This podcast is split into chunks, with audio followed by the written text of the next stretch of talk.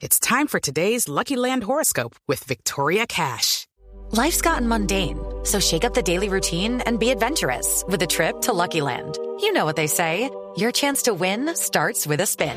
So go to LuckyLandSlots.com to play over 100 social casino-style games for free for your chance to redeem some serious prizes. Get lucky today at LuckyLandSlots.com. Available to players in the U.S., excluding Washington and Michigan. No purchase necessary. VGW Group. Void where prohibited by law. 18 plus. Terms and conditions apply. Señor gobernador de Antioquia, Luis Pérez, muy buenos días. Néstor, muy buenos días. Un saludo muy especial para usted y todo su querido equipo de trabajo. Gracias, gobernador, por atendernos esta mañana. ¿Cómo es su idea de los peajes, gobernador? La propuesta que lanzó usted en este Congreso desde Medellín, pero es para todo el país. ¿Cómo es la idea de peajes para motos, gobernador? Eh, Néstor, yo creo que el país está muy demorado en analizar cuáles son los impactos de la mm, inseguridad vial que hay en el país.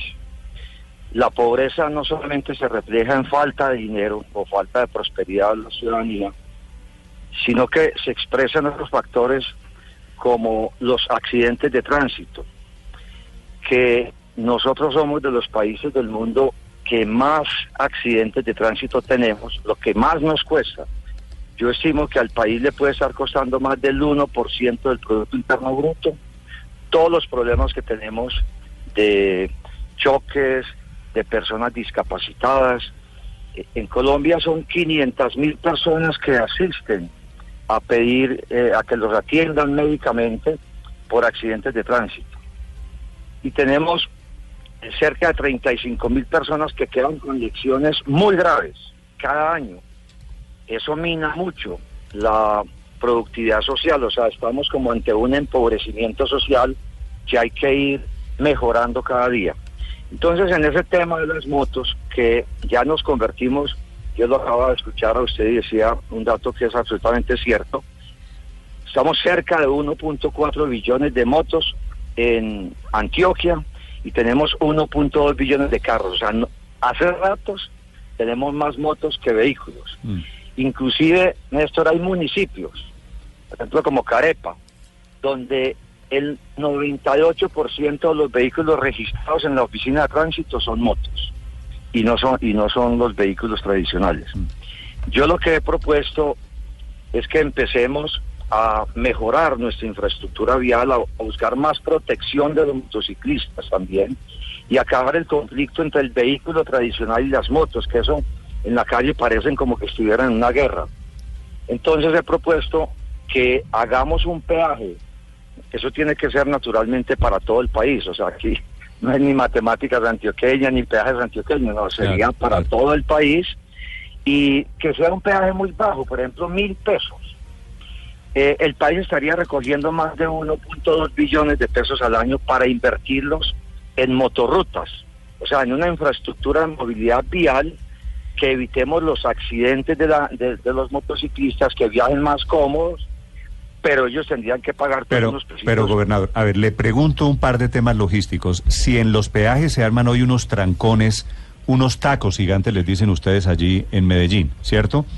Sí, señor. Cadenas interminables de vehículos haciendo filas para pagar en la casetica. ¿Usted se imagina los miles de motocicletas también metidas allí? Carro, moto, carro, moto haciendo fila en un peaje? Néstor, estamos en mora que a los que tienen concesiones viales, inclusive nosotros en la gobernación que también tenemos, nos obliguen a tener un sistema de peajes como, como ocurre en Estados Unidos, que uno no, sa- no se da cuenta cuándo pasa el peaje. Le llega la cuenta como le llega el que consume un minuto de celular. Eh, eh, lo que nos falta es un poco de tecnología. Aquí estamos supremamente atrasados. No, pero eso, Una cosa que no vale mayor cosa y Pero- eso habría que hacerlo. Pero esa tecnología tengo entendido que la han intentado y no hemos podido. Eso todo el mundo ha podido menos nosotros. Gobernador. No, eh, sí, no, dile tranquilo. No, no, le iba, le iba a preguntar, por otro lado, usted se está arriesgando porque si en Antioquia hay 1.400.000 motos y en el país hay más de 7 millones de motos, obviamente, si las motos hicieron una revolución porque les bajaron el parrillero en Bogotá hace un mes, ¿usted se imagina la revolución de todos los motociclistas en Bogotá porque usted propone el peaje? Mire, Néstor, yo creo que uno tiene que bregar a buscar es el bienestar colectivo. Cuando yo estoy hablando de un peaje de mil pesos, yo no le estoy diciendo a ellos que lo vamos a, a recoger para gastárnoslos en burocracia. No, inclusive ellos mismos podrían tener un, un comité para diseñar un sistema vial donde ellos puedan viajar por una vía exclusiva para motos. Eso sería una gran, una gran comodidad.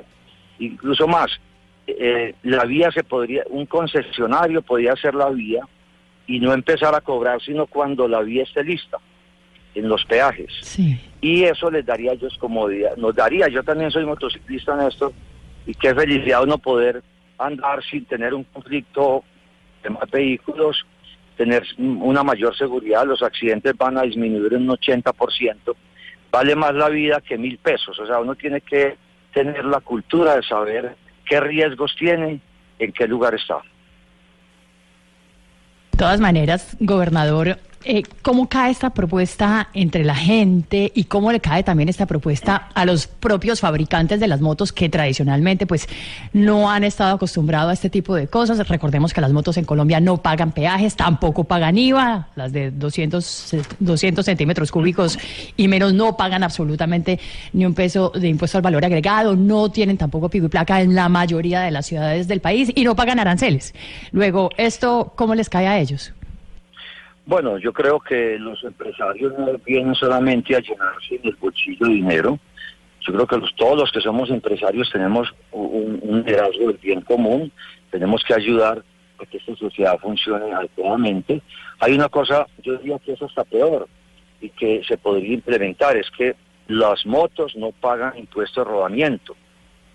Eh, yo creo que es necesario también revisar ese tema que una moto pague 50 mil o 100 mil pesos al año de impuesto de rodamiento, como pagan todos los vehículos de este país. Yo no, no veo que eso sea ninguna medida restrictiva, sino que eh, eh, permitiría que todos estos recursos de los cuales estoy hablando se destinaran a una modernización vial. Por ejemplo, si hay un millón cuatrocientos mil motos aquí en Antioquia, y pagaran un impuesto de rodamiento como lo hacen todos los vehículos de 100 mil pesos al año, eso serían 140 mil millones de pesos que se podrían destinar cada año a modernizar la infraestructura de movilidad de las motos. Porque aquí pasamos de los carros a las motos y no se hizo absolutamente ningún cambio en la movilidad, simplemente metimos en, en una misma casa a varias familias. Gobernador.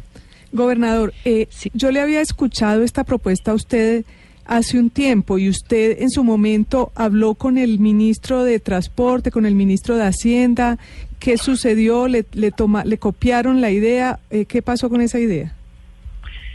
Yo creo que aquí los políticos son, miden mucho las propuestas eh, con base en, las, en los votos y no con base en el progreso de la sociedad. Eh, yo entiendo que eh, este eh, la propuesta que yo hice como año y medio que se dio cierta publicidad eh, los congresistas decían que no se metían a, a, analizar ese tema. Y así no puede crecer una sociedad.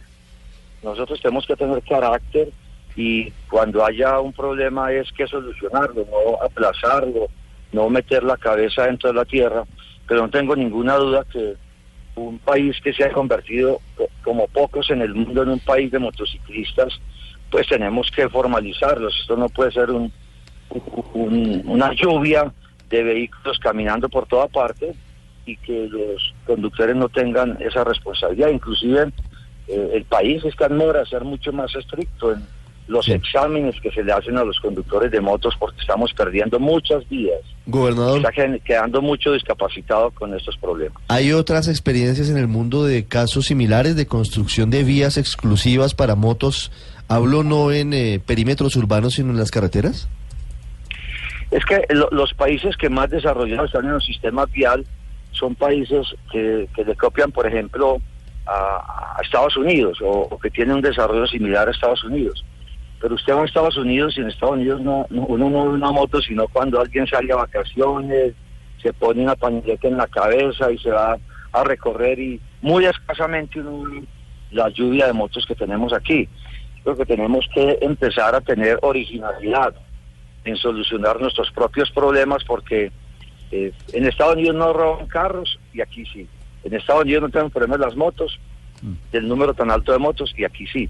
O sea que estamos en hora que tengamos unos líderes que piensen de una forma más natural en la solución de los problemas que nos agobian en este territorio. Gobernador, la motocicleta es un medio de supervivencia para muchas personas y en general es un medio utilizado por los más pobres en Colombia, es un medio de transporte en muchos casos para trabajar. Esas personas, gobernador, que lo están escuchando en este momento, que están pensando yo por qué voy a tener que pagar una motocicleta, un peaje por mi, por mi trayecto en moto, ¿cuál es la explicación? ¿Qué les diría usted?